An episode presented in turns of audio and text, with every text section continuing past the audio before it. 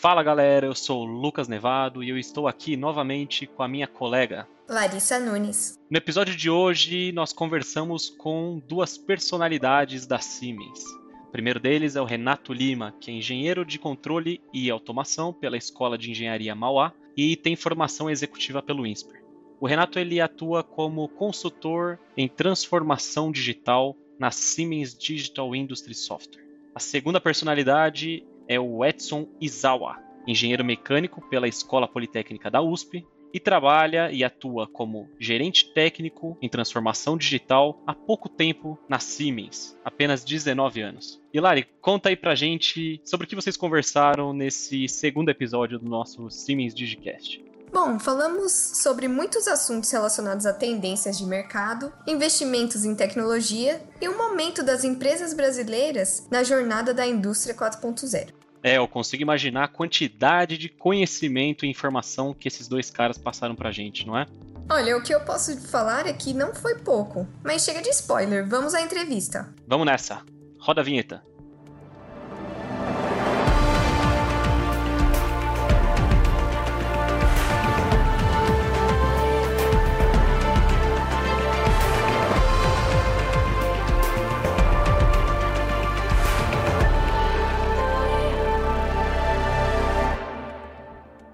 Renata e Zawa, sejam muito bem-vindos ao nosso Siemens Digicast. Conforme a gente falou no início, o tema Indústria 4.0 não é novo, porém é necessário ser discutido para que as empresas entendam que ela não é uma tendência passageira, e sim é uma necessidade de sobrevivência de mercado.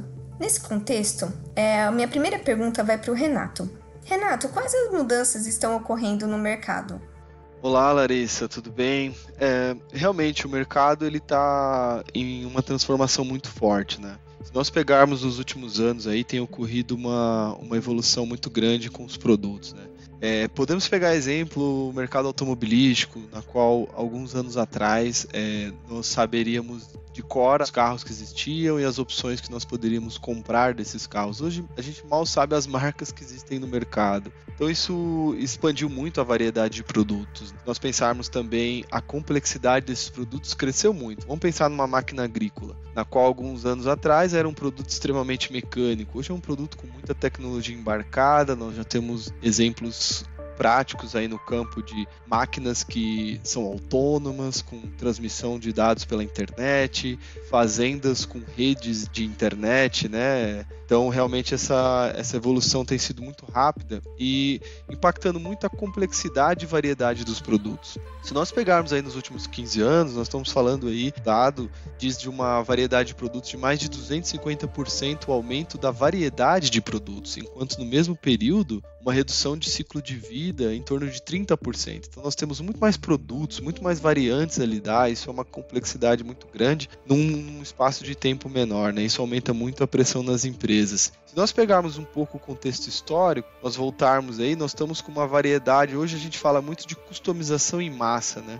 Porque se nós pegarmos aí, nós estamos quase com a ideia de produção artesanal que a gente tinha lá no século XIX. É engraçado isso, porque a gente retrocedeu nesse aspecto de produzir produtos é, customizados, até não chegamos a alguns mercados sim, outros não, de fazer produtos individualizados, mas é uma tendência muito forte dessa customização em massa. Claro que com volumes mais altos do que a gente tinha lá no passado, mas, por exemplo, entre a primeira revolução industrial e a segunda, nós tínhamos muito esse conceito do artesanal buscando a massificação. Passou-se por uma massificação muito forte, uma produção em massa e repetição, e agora a gente está vendo um movimento contrário, né, de, de customização muito forte, mas dentro de um, dentro de um outro contexto claramente, é, isso nos mostra que as empresas, a indústria de uma maneira geral, precisa desenvolver algumas competências, né, para justamente responder a essa pressão, a essa tendência de mercado, né. E a gente pode apontar algumas, como por exemplo, ela tem que ser mais ágil, né, aumentar sua velocidade de incorporar novas tecnologias, desenvolver novos produtos, novos processos, né? Pensar de uma maneira mais flexível, flexível na sua produção, na sua engenharia, cada vez mais, mesmo na indústria de processo, né, os lotes são menores, né, então como absorver e como gerenciar toda essa flexibilidade nos seus processos, né? Também sofre uma grande pressão em relação à qualidade, qualidade dos seus produtos, a qualidade do seu processo, ou também eficiência, né? O seu produto tem que ser mais eficiente para o cliente final, né? O consumo de energia, sustentabilidade e mesmo internamente, né? É eficiente em termos de uso de recursos, processos, máquinas, ativos, pessoas, né? E por último, né? A gente tem que estar muito atento, né? a competência né, da empresa responder a novos modelos de negócio. É, juntamente com essa tendência dos nossos clientes, do mercado, estão aparecendo novas oportunidades. O cliente final, além de querer o seu produto, como o Renato bem posicionou, praticamente artesanal, individual, é, ele nem muitas vezes quer o produto, ele quer simplesmente o serviço. Então, é, precisamos estar atentos e preparados para entregar, muitas vezes, somente o serviço, a eficiência da, daquele ativo, daquele equipamento para o nosso cliente final. Vocês conseguiriam resumir bem as tendências de mercado e desafios que as empresas estão enfrentando devido à rápida mudança na demanda dos consumidores. E nesse contexto, Isal, você pode falar pra gente se a indústria 4.0 é somente para empresas de grande porte ou não? Vamos lá, Larissa. É, em função de tudo que a gente ouviu, claramente não é voltada somente a empresas de grande porte esse desafio é global. Todas as empresas estão sofrendo uma pressão no seu desenvolvimento, na sua produção, na sua qualidade, na sua eficiência, eficiência do seu produto, do seu processo. Então, todas as empresas precisam realmente repensar, enxergar de uma maneira mais ampla, abrangente, qual que é o seu papel, o que ele pode entregar de mais valor na cadeia produtiva.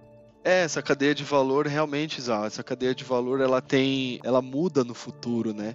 Inclusive, existe muita confusão no mercado com relação ao que, que a indústria 4.0 ela vai responder de fato. O nosso pensamento de até a indústria 3.0 era um pensamento muito voltado à eficiência. Se a gente lembrar do que, que a gente estava querendo responder na indústria 3.0, responder ao mercado, era crescimentos de volumes de produção na qual a gente tinha que dar eficiência através da repetibilidade. E a automação veio muito forte nisso. Só que agora, que a gente já contextualizou anteriormente nesse podcast, é, vemos que os volumes têm caído e têm aumentado os tipos de produtos produzidos, a, a variedade, né? Então é muito importante que nesse contexto atual, com essa transformação do mercado, nós estamos falando de uma evolução, nós estamos falando de uma revolução. Então a cadeia de valor muda. O nosso grande desafio na indústria 4.0, que a tecnologia tende a responder e também ajudar a construir, é qual que é essa cadeia de valor futuro.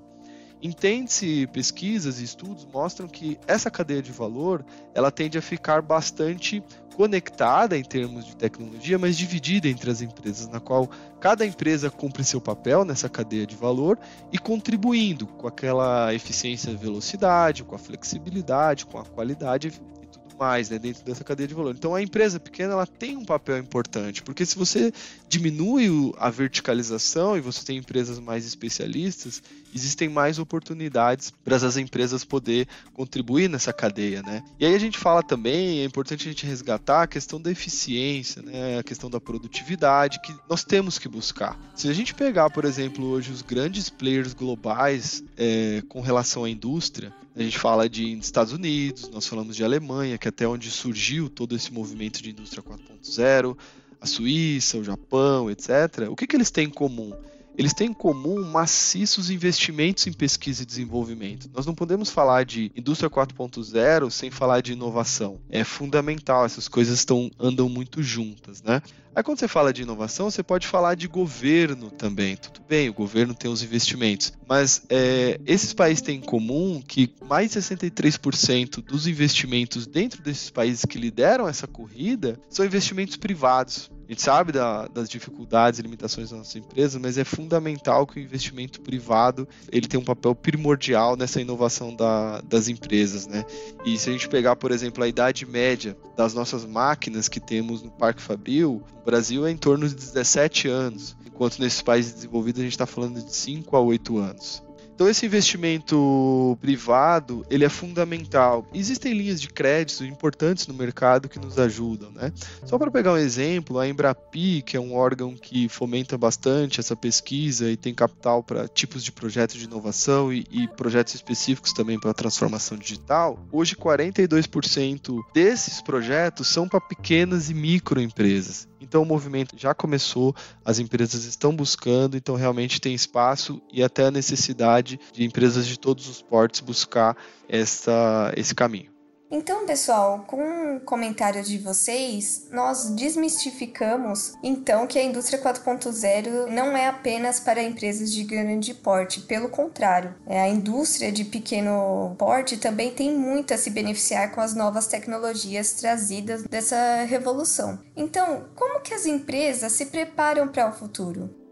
A gente entende que tudo tem que partir de um alinhamento estratégico seja independente do porte da empresa, tem que partir deste alinhamento. A gente precisa entender realmente qual que é o papel dessa empresa na cadeia, onde ela pode entregar mais valor. Às vezes, em, em algumas empresas, é o time to market, é o lançar antes de concorrente que vai trazer mais competitividade. Para outras empresas, é elevar a qualidade do seu produto. Para outras empresas, pode ser realmente é, trazer mais eficiência operacional do seu, da sua fábrica, né? Tendo uma maior visibilidade, acompanhamento, indicadores de fábrica. É, Para outros, a gente pode pensar em simular melhor seus produtos, trazer mais robustez, é, maior variabilidade, enfim. Dependendo do alinhamento estratégico, qual que é o foco da empresa, qual que é o seu papel na cadeia de valor, a gente, a partir desse, desse estudo, a gente desobra para as tecnologias, né? E como a gente viu anteriormente, né, todo segmento, todo mercado está sendo pressionado, né, para lançar produtos mais inovadores, mais rápidos, mais tecnológicos, com um ciclo de vida mais curto, curto, e tudo isso reflete internamente nas empresas, né? Então, está cada vez mais difícil, mais complexo, com prazos mais curtos, né? Desenvolver novos produtos, novos processos. Então, a gente tem que começar a pensar em como como antecipar, como validar, como simular, né, como reduzir esses ciclos e custos de desenvolvimento. Né? Eu acredito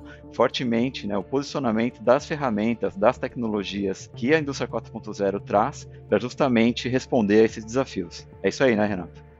É isso aí um, aspecto muito importante desse desdobramento estratégico para responder, nós falamos da cadeia de valor, do seu papel, e aí a estratégia de como que, que papel você quer executar dentro dessa cadeia de valor. Um outro âmbito muito forte, um tema muito forte que traz para isso é a questão do digital, porque nós falamos do aumento da complexidade dos produtos, do aumento das variantes, etc., né? mais produtos para lidar, com menos tempo, e tudo isso é, reflete muito no volume de informações internos na empresa que eu tenho que lidar. Hoje, dentro das nossas empresas, nós temos que lidar com um volume muito grande de, de informações, de dados e contextualizá-los, né, um com relação aos outros. Então é fundamental. Você só vai conseguir ter velocidade de lançamento de um produto se você tem velocidade de trânsito de informação. Você só vai conseguir ter qualidade de produto se você tiver qualidade de informação e tudo mais, né? A eficiência do que você produz vai passar pela eficiência que você lida com esse conhecimento de informações que tem na empresa. E aí eu queria também falar um pouco sobre alguns conceitos, né, como gêmeo digital. Existe muita confusão no mercado com relação ao gêmeo digital, né? Parece que tudo é gêmeo digital. O gêmeo digital digital ele vem para responder as perguntas que você tem com relação ao mundo físico. É, e é muito importante também ressaltar que o gêmeo digital ele é escalável. Você não tem um gêmeo digital, porque se eu for pensar nas perguntas que eu quero responder, você pode ter uma pergunta específica com relação a um produto, ou relação a um processo, e com o tempo você pode ter mais perguntas. Então você pode ter um gêmeo digital que cresce com o tempo, que ganha mais robustez, ele é incremental. Então por isso que é importante também nós temos o pensamento em plataforma. Porque se você tem para cada departamento, para cada local da sua empresa, uma ideia de dado, uma ideia de informação, uma ideia de sistemas diferentes, o custo de propriedade cresce muito e sua dificuldade de manter velocidade e qualidade é muito grande.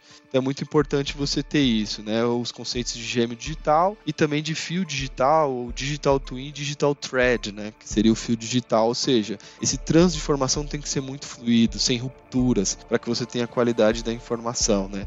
Vou dar um exemplo prático aqui. Você tem uma determinada fábrica, você tem um chão de fábrica que você tem um layout, você tem um processo, esse processo tem atividades, tem tempos. Esses processos da sua empresa pode ser diversos, pode ser corte de chapa, dobra, injeção plástica, soldagens, montagens, pressões de qualidade e tudo mais. Se nós pararmos para pensar, muitas empresas tratam isso de maneiras isoladas, né? Então dificulta muito você conseguir tomar essa decisão curto de espaço de tempo e uma informação com qualidade. Então como é que eu vou ter eficiência diminui bastante. Então é fundamental que para se preparar para o futuro, que você tenha a ideia de que você precisa muito que essa informação flua com qualidade na sua empresa. A indústria 4.0 é muito a migração do âmbito físico para o mundo digital.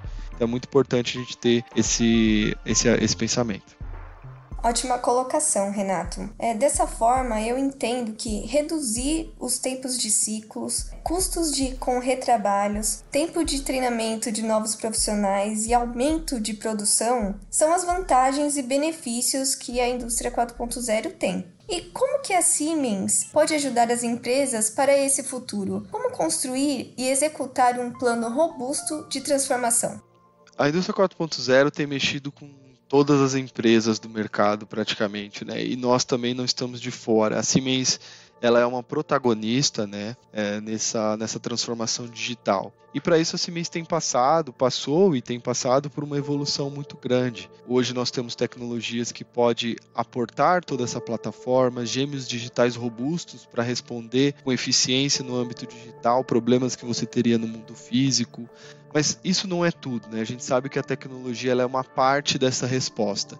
Se nós estamos falando de uma revolução, nós estamos falando de mudanças em outros âmbitos também. Quer dizer, o nosso produto em si não é só a tecnologia que a gente usa para fabricar um produto. Os produtos também serão 4.0, eles serão diferentes. O profissional que lida, que trabalha dentro das empresas vai ter que evoluir, ele vai ter que ter um profissional também 4.0, conhecimento das tecnologias digitais, aprender a lidar com esse ambiente. Existe uma discussão muito forte também com relação às metodologias e processos processos. Até a indústria 3.0, nós pensávamos muito em ter um processo estável e a tecnologia entrava como forma de dar produtividade a esse processo. Só que na indústria 4.0, a tecnologia pode nos dar insights sobre o processo. Então, essa discussão, nós entendemos muito que não tem muita precedência, né? elas devem acontecer muito junto para você aproveitar todos os potenciais da tecnologia. E não podemos deixar de lado o fator cultural, que é fundamental. Vamos dar um exemplo. Né? Nas empresas, uma competência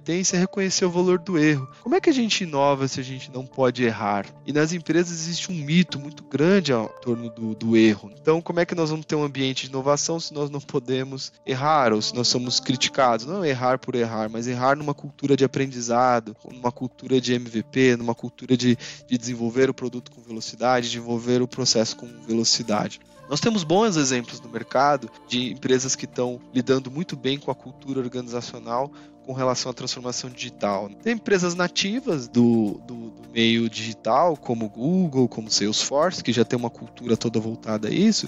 Empresas centenárias, tradicionais, como a Nestlé também, que está endereçando muito bem essas questões no meio, no meio digital. Né? Então é muito importante a Siemens ela, ela tem esse papel protagonista de ajudar as empresas não só a contextualizar as tecnologias dentro nas aplicações da empresa, mas também dar contexto, entender que existem esses fatores, como o fator cultural, como o fator de melhores práticas de processo que a tecnologia pode trazer para as empresas para elas poderem evoluir. E aí sim ter um plano robusto, né, que sai do, do estágio atual, do nível de maturidade digital atual, leva essas empresas para um estágio de maturidade futura, muito bem ancorado na estratégia e em qual e onde essa empresa quer estar na cadeia de valor futura, estabelecendo um roadmap de acordo com a viabilidade econômica desse projeto.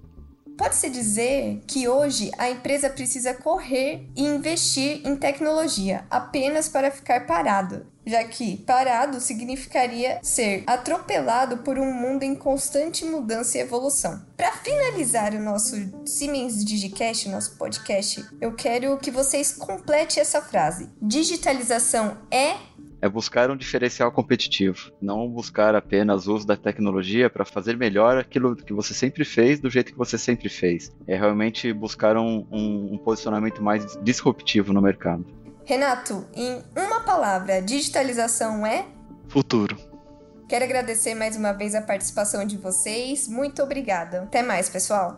Obrigado. Obrigado, até a próxima. Siemens. Ingenuity for Life.